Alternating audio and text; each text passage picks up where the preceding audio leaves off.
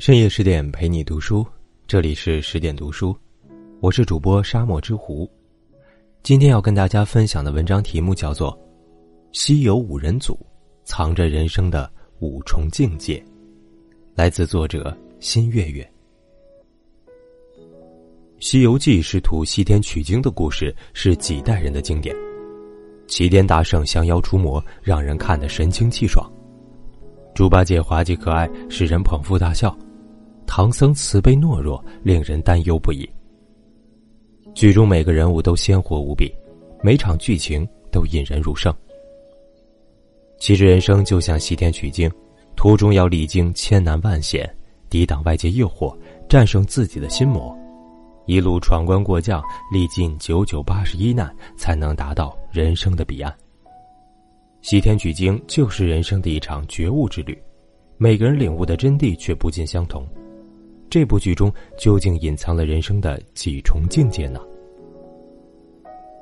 第一重境界，戒骄戒躁，方能成大器。圣经中说：“骄傲在败坏之先，狂妄在跌倒之前。”孙悟空本是一野猴，得菩提祖师传教，学会了七十二变法和一个筋斗云十万八千里的功夫，又得东海龙王的定海神针。一根可变化大小的如意金箍棒。他机灵聪明，武艺高强，一根金箍棒所向披靡，可他却狂妄自傲，大闹天宫地府，要玉帝让位于他，结果被如来佛压在五行山下苦度了五百年。后经观音点化，被西去取经的唐僧救出，收为徒。路上遇强盗抢劫农舍，悟空一出手就打死强盗六人。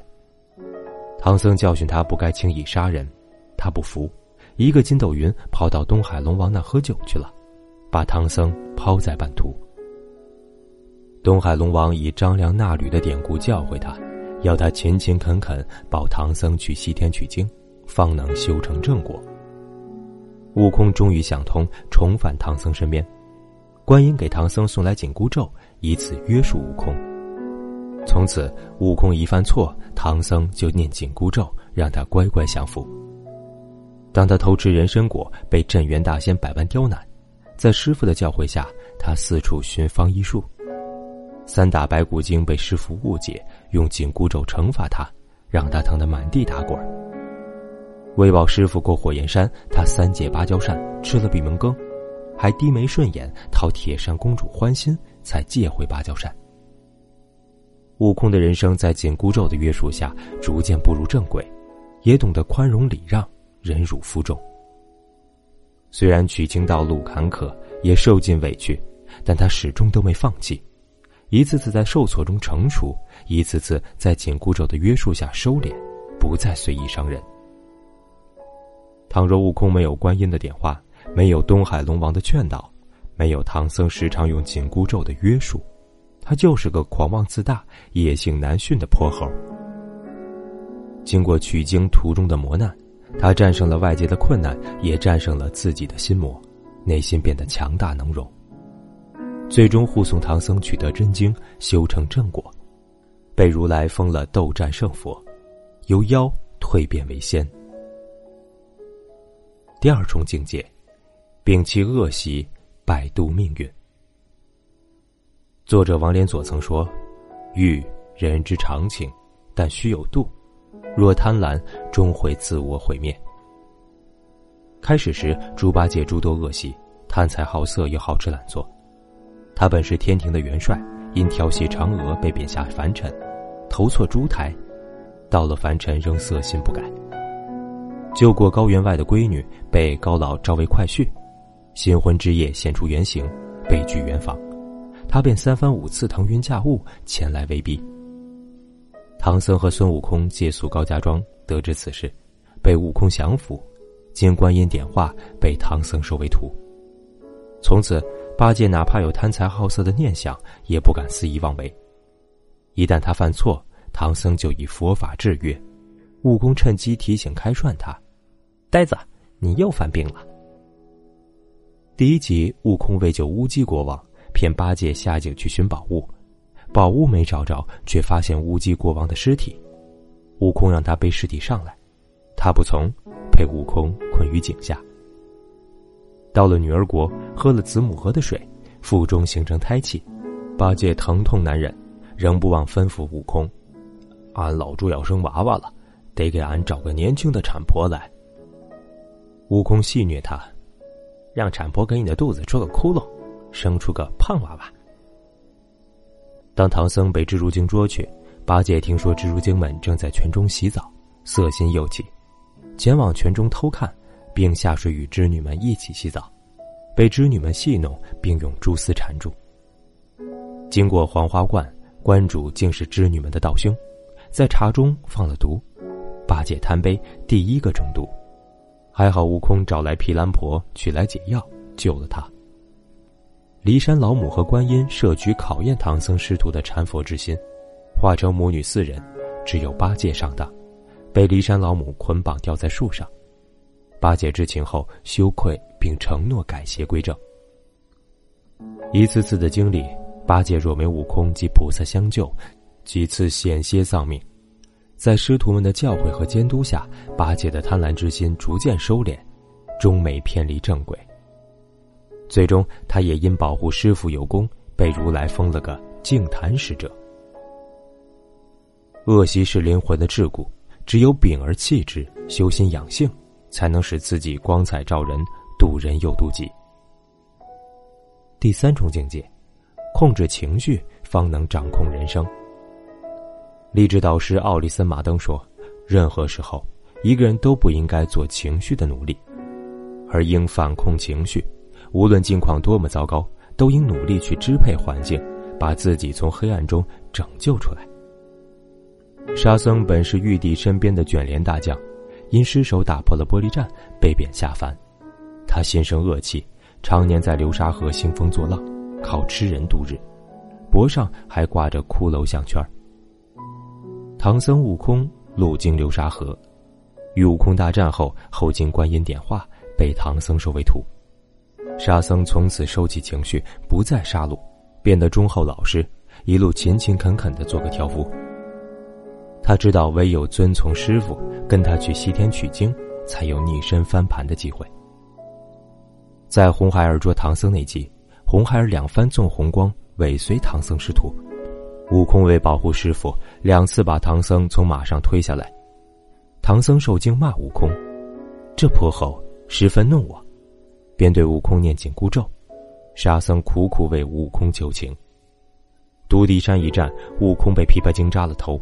八戒在旁嘲笑：“呃，你的头不是练过吗？怎么不经这一扎呀？”沙僧制止：“二师兄莫笑。”沙僧已变得沉稳淡定，不急躁，不抱怨。团队起内讧，他总能从中调和。演说家安东尼·罗宾曾说：“成功的秘诀在于懂得怎样控制痛苦与快乐这股力量，而不为这股力量所反制。”如果你能做到，就能掌控自己的人生。沙僧有力的扼住了情绪的咽喉，成功的摆渡了自己的命运，最终功德圆满之时，被如来封为金身罗汉。第四重境界，凡事不吃，进退有度。佛说，万事万物皆有因果，执念如不死之爬藤，会蔓延到灵魂深处而消耗气血。只有截断爬藤之根，断了执念，方能自我拯救。白龙马原是西海龙王三太子，新婚之夜看到自己的爱妻与九头虫有奸情，一怒之下剑杀九头虫，无意间烧了玉帝所赐的夜明珠，被贬到应酬剑为妖。白龙马对于妻子的背叛心生恨意，杀情敌未遂，差点自己被玉帝所诛。被贬应酬剑仍执念不灭，唐僧师徒路经应酬剑，还把唐僧的马吃了。悟空与他恶战，后经观音点化，做了唐僧的白龙马，跟随唐僧去西天取经。佛说，善恶乃一念之间，一念成魔，一念成佛。被唐僧收为徒后，他一心一意的当唐僧的坐骑，忠心为师傅效劳。有一集，沙僧与八戒为宝象国王上山降妖时，唐僧被黄袍怪施法变成老虎，囚禁于笼中。当时悟空已被师傅误解，逐出师门。看着师傅受苦，白龙马情急之下，自己变成宫女，前去刺杀黄袍怪。他力不能敌，受伤，逃回后说服八戒到花果山，把悟空请回救师傅。经历了被玉帝惩罚、旅途磨难，白龙马已不再痴迷爱恨情仇。在与黄袍怪交战失手时，他不再恋战，懂得及时撤回，想更周全的办法救师傅。白龙马虽没降妖除怪的本领，但他默默无闻，忠心耿耿，意志坚定的当唐僧的坐骑，勇往直前的向西而去。他从没抱怨途中劳累，从没放弃前进的步履。他懂得了得不到的东西要放下，选定的目标坚定不移。最终，唐僧取得真经时，白龙马也因一心一意效劳师傅，修成正果，被如来封为八部天龙护法的先知。人生不如意之事十之八九，只有放下执念，把握好行动的底线，不痴不迷，进退有度，才能发挥未来的潜能。第五重境界。惜才不移，方能圆梦。马云说：“一个人的成功最大的挑战和突破在于用人，而用人最大的突破在于对人的信任。”唐僧要去西天取经，目标明确，意志坚定。但是从大唐到西天，路途十万八千里，途中要历尽千难万险，没有外援支援，根本就没法做到。